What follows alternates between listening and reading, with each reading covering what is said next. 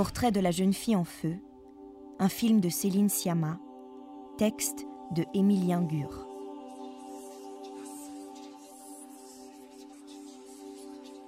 C'est par l'image d'une ligne noire tracée sur du papier blanc, dans un mouvement à la fois ample et précis, que s'ouvre Portrait de la jeune fille en feu.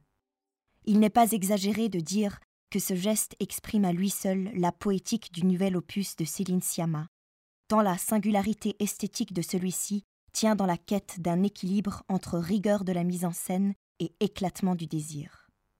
Rigueur, car il s'agit d'une œuvre habitée par une maîtrise et une élégance formelle telle qu'elle donne parfois l'impression de réinventer ce que l'on pourrait appeler, pour faire bref, une forme de classicisme cinématographique. En attestant ces plans qui découpent avec netteté les silhouettes des personnages sur des fonds filmés avec une faible profondeur de champ, traités en aplat, on peut alors justement parler de précision du trait.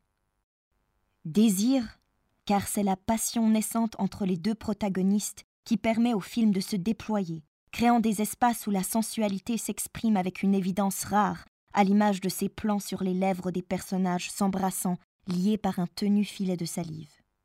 Aussi, dans ses meilleurs moments, Portrait de la jeune fille en feu parvient à faire coexister avec éclat précision formelle et glissement progressif du désir, comme si le film consistait en un écrin au contour net où se logeraient quelques somptueux joyaux, dont le plus éclatant est sans aucun doute le plan séquence final qui capte l'éventail d'émotions qui traverse le visage d'Adèle Hanel alors qu'elle assiste à une représentation d'opéra.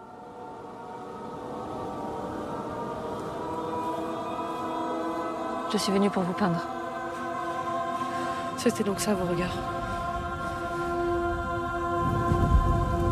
Toutefois, le geste sur lequel s'ouvre Portrait de la jeune fille en feu n'a pas de valeur programmatique qu'au seul niveau stylistique. Il inaugure également une réflexion sur la représentation qui ne cessera de se déployer tout au long du film. Le récit s'articule autour d'une peintre, Marianne, dont la mission est de dessiner le portrait d'une jeune femme, Héloïse, à l'insu de celle-ci, promise contre son gré à un riche Milanais. Le film retarde sans cesse le moment où le visage de cette dernière sera dévoilé. C'est d'abord par l'intermédiaire d'un tableau où elle est représentée de dos que nous sommes introduits au personnage d'Héloïse. Celle-ci apparaît comme une figure esselée sur une longue plage déserte, la robe en feu. De son visage, nous ne devinons rien, Céline Sciamma multiple les signes, les faux indices qui inscrivent d'autant mieux l'absence du protagoniste à l'écran.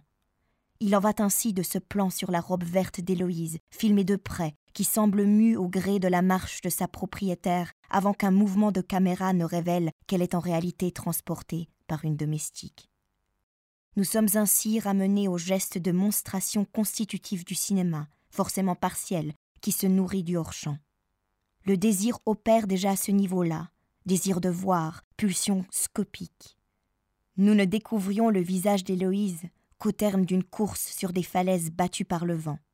Arrêté au bord du vide, le personnage se retourne en direction de l'objectif qui saisit alors le regard courroucé d'Adèle Hanel. L'homme intéressé par ma fille est milanais. Nous partons là-bas si le portrait lui plaît. Vous partirez. Il faut que vous sachiez une chose. Elle a épuisé déjà un peintre avant vous. Elle a refusé de poser. Il n'a jamais vu son visage. Pourquoi refuse-t-elle d'être peinte? Parce qu'elle refuse ce mariage. Héloïse ignore que son visage rebelle est constitué en objet pictural par Marianne. Ce geste représentationnel est une marque d'assujettissement à plus d'un égard, non seulement parce qu'il transforme la jeune femme en l'objet d'un regard qui la dépossède de toute puissance d'action, Héloïse se retrouve ainsi figée sur une toile pour satisfaire le désir de son futur époux, mais aussi parce qu'il scelle le triste dessin du personnage auquel il apporte la certitude du mariage qu'elle refuse. Pourtant, c'est la réalisation de ce tableau qui va permettre l'émancipation et la réalisation du désir de la protagoniste, autrement dit, sa découverte de l'amour et de la sexualité. Une fois que Marianne lui a avoué la raison de sa présence, elle se faisait jusqu'à présent passer pour une dame de compagnie mandatée par sa mère, Héloïse accepte de se prêter au jeu des séances de pause. C'est à partir de ce moment que se noue le paradoxe autour duquel s'articule le film. Alors qu'elle peint Héloïse, Marianne s'en approche et s'en éloigne à la fois. S'en approche parce que c'est au cours de ces longues séances de pause que se cristallise le désir entre les deux femmes. S'en éloigne parce que la progression de la réalisation du portrait rapproche irrémédiablement le mariage futur d'Héloïse. Se rejoue alors l'histoire d'Orphée et d'Eurydice, à laquelle il est fait plusieurs fois allusion. Pour Marianne, regarder et peindre Héloïse, c'est la condamner à l'éloignement éternel dans les enfers d'un mariage qu'elle n'a pas souhaité. La passion qui unit les deux personnages est ainsi immédiatement placée sous le signe de la précarité.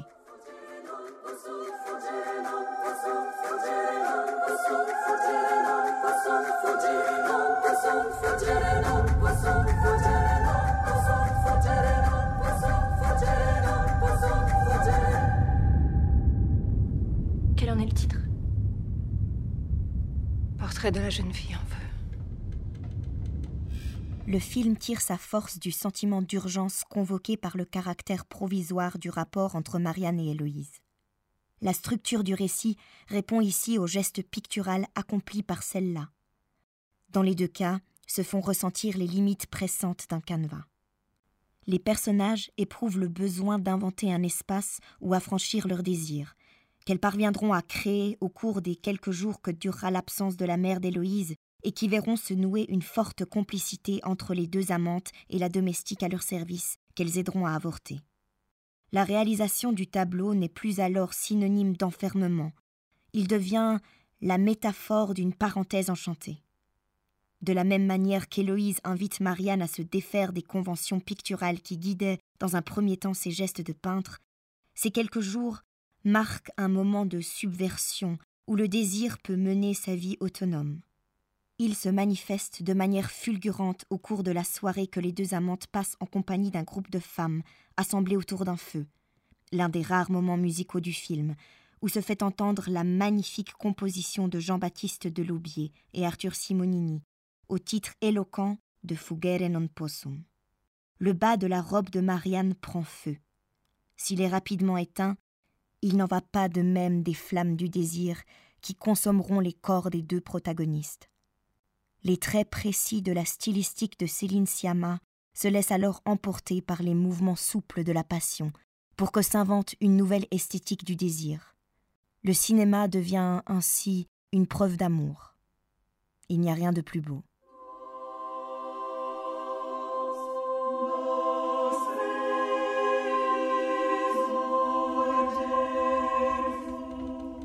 Portrait de la jeune fille en feu, un film de Céline Sciamma, texte de Émilien Gure.